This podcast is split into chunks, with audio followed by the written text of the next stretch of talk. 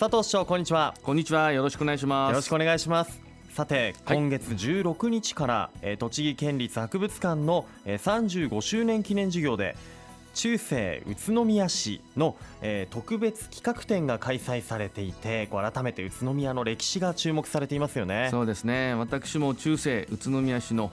特別企画展のオープニングに出席してまいりました、はい、宇都宮は平安時代に宇都宮氏が二荒山の南に館を構えてこの地を治め始めてから約800年の歴史を持つ町なんですね。鎌倉が幕府を開いて800年ですから、はい、宇都宮も800年の歴史を持つ古都と言えますね。えー、市長宇都宮の歴史について少し紹介していただけますか？はいわかりましたまあ、宇都宮の歴史には宇都宮宇治が切っても切れない関係でございます、まあ、特別企画展では中世の名門宇都宮宇治に焦点を当てて紹介をしていただいてますが宇都宮宇治の始まりは初代宗園が平安時代に起こった全9年の駅に際しまして戦勝祈願を行って源義家などを勝利に導いた功績によって、宇都宮明神の社務式に任ぜられて以後下野の国を拠点としたことに由来すると言われてるんですね。鎌倉時代はい。かがでしょうか、はい、そうですね。鎌倉時代でありますけども、えー、6代の安綱公7代の景綱公は鎌倉幕府の最高政務機関である表情集を命じられたんですね、まあ、役所幕府の要職についてたということ。そして八代貞綱公は蒙古襲来公安の駅の際に大将軍に任ぜられたんですね若干16歳です。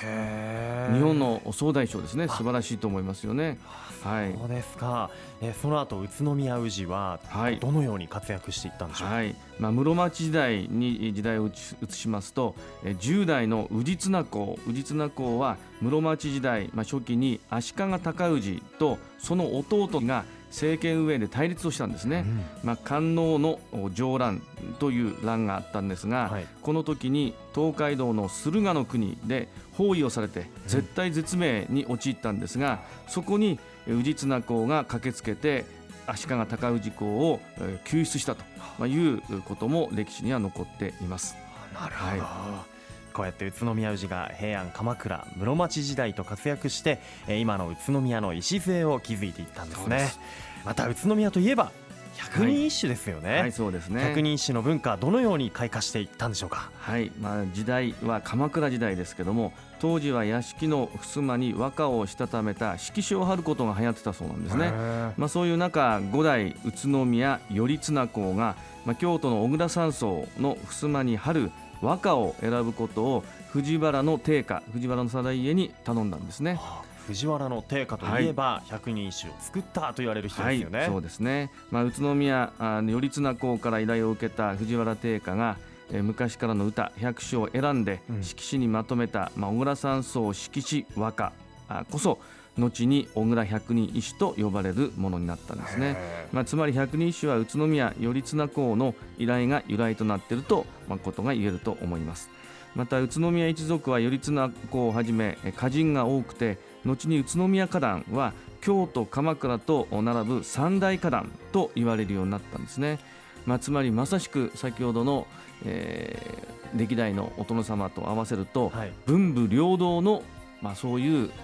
場所柄だったんですね。なるほど、はい、実際に宇都宮の歴史や文化をこう感じられるような場所はあるんでしょうか、はい、そうですね。ここ宇都宮は宇都宮明神、えー、二山神社ですね。とその南に代々領主が住んだ宇都宮城を軸として発展してきた城下町となっています、はい、まあ、市内には城下町として栄えた足跡がまあ、地名として残ってますね、うん、伝馬町とか、え鉄砲町、暴露町などが残っています。はい、まあ、市内各所にある文化財表示板にはその土地の歴史や文化、まあ、位置関係を知る貴重な情報が記されています。はいまあ、馬こいる秋これから過ごしやすくなる秋の街中を散策していただいて、はい、改めて宇都宮の歴史ロマンに触れていただければと思います。歴史ロマンか、はい。い、いですね。こう地図を片手にねはい。歩いてみたいです深いね、深い歴史ですからね、はい。想像してみてください。ね楽しいそれだけでも、えー中世から800年以上発展し続けているこの宇都宮、はい。これからの宇都宮の歴史を作っていく世代の活躍っていうのもねね。見逃せないですよね。はい。まあ、あの市内の中学生の活躍がすごいんですよ。え。例えばですね、はい。朝日中3年の高橋奈々さんは、えー中学生の水泳大会、まあ、全中水泳200メートル平泳ぎで優勝ですよ。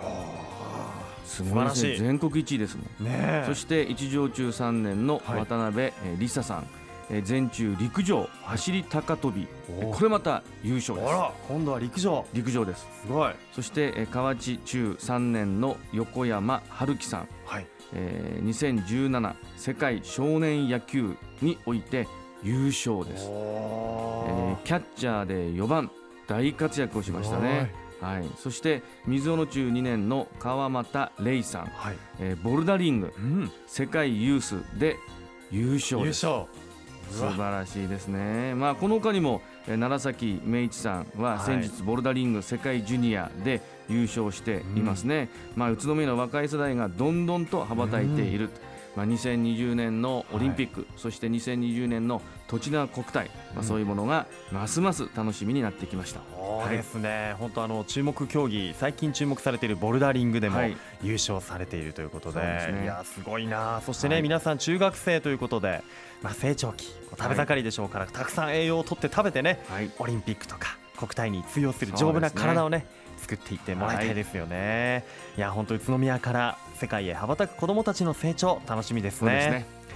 さあいよいよ来月10月には、は自転車の街宇都宮にとっては最大イベントになるアジア最高位の自転車ロードレース、ジャパンカップが開催されますね。クリテリウムサイクルロードレースと、えー世界最高の走りが見られますよ、改めて師匠に見どころ教えていただきたいと思います。はい、えー私も楽しみにしてるんですが、えー今回、まあ、このジャパンカップすごいことになったんですね。ええ。というのもですね、えーアルベルト・コンタドールという選手が、はい。えー参加することになりました。この方ですね、はい。えー本当に自転車ファンの方にとってはもう日本に来るっていうことが信じられないというぐらいまあ、いろんな反応が今、えー起こっておりまして、え。ーこの方は通算7勝で、うん。えーグランツールはい。の制覇者なんですね。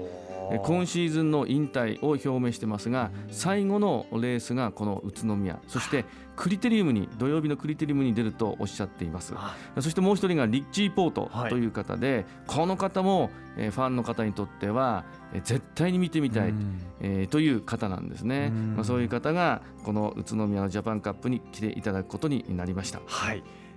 ははい。そんな有名超有名選手のレースが見られるとはいいうことなんですね。えー次にいかがでしょうか？クリテリウムありますね。はい。今申し上げましたけどコンタドール選手が出ます、う10月21日土曜日大通りですね。そしてサイクルロードレースは10月22日日曜日、はい。えこれ森林公園になります、まあ、10.3キロのコースを14周、はいまあ144.2キロを走るんですがこれがまた世界でも認められている素晴らしい大会ですからぜひあの見ていただければと思います。はい。自転車ファンの皆さんのみならず、えーぜひ足を運んでいただきたいと思います。そうですねはい。さて。市長宇都宮市の公共交通について、はいえー今回も皆さんから質問をいただいておりますので、はいご紹介しようと思いますそれではこんな質問です LRT が走ると街はどう変わるの？ということですが市長お答えいただけますか、はい。まず交通網が充実して暮らしやすくなります、はい。車の運転ができなくなる方がこれからどんどん増えるという超高齢社会を迎えるにあたって必要な装置が公共交通の構築ですね。え特にえ東西を LRT でつなぐことによってえーその LRT の停留所に向けてえバス路線がこれからどんどん増えていきます、うん。え再編したり増設したり1時間あたりの本数を増やしたり。えー。そしてそれらのバス路線えーとともに地域内交通デマンドタクシーとかですねこれを充実させることができるんですね、はい。つまり LRT が魚の背骨になって、うん。えー小骨のバス路線がどんどんとつながっていく、そしてその隙間を埋めていくえー地域内交通がさらに充実して、うん。宇都宮全体が公共交通で守られる。そして LRT のでつないで人の移動軸を作っていくことができるとともに沿線に主要施設をこれからどんどん作ることができるんですね。保育所とかあるいは老健施設とかですね病院とかそういう効果も生まれて街が変わっていきます。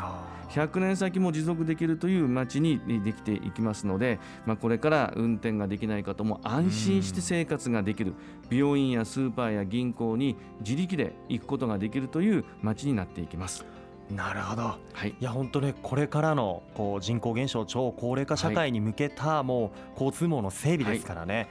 なお LRT の詳しい情報はベルモール1階フードコート北側に開設している交通未来都市宇都宮オープンスクエアで見ることができますのでぜひご来場ください。佐藤市長今日もありがとうございました。ありがとうございました。住めば愉快だ宇都宮。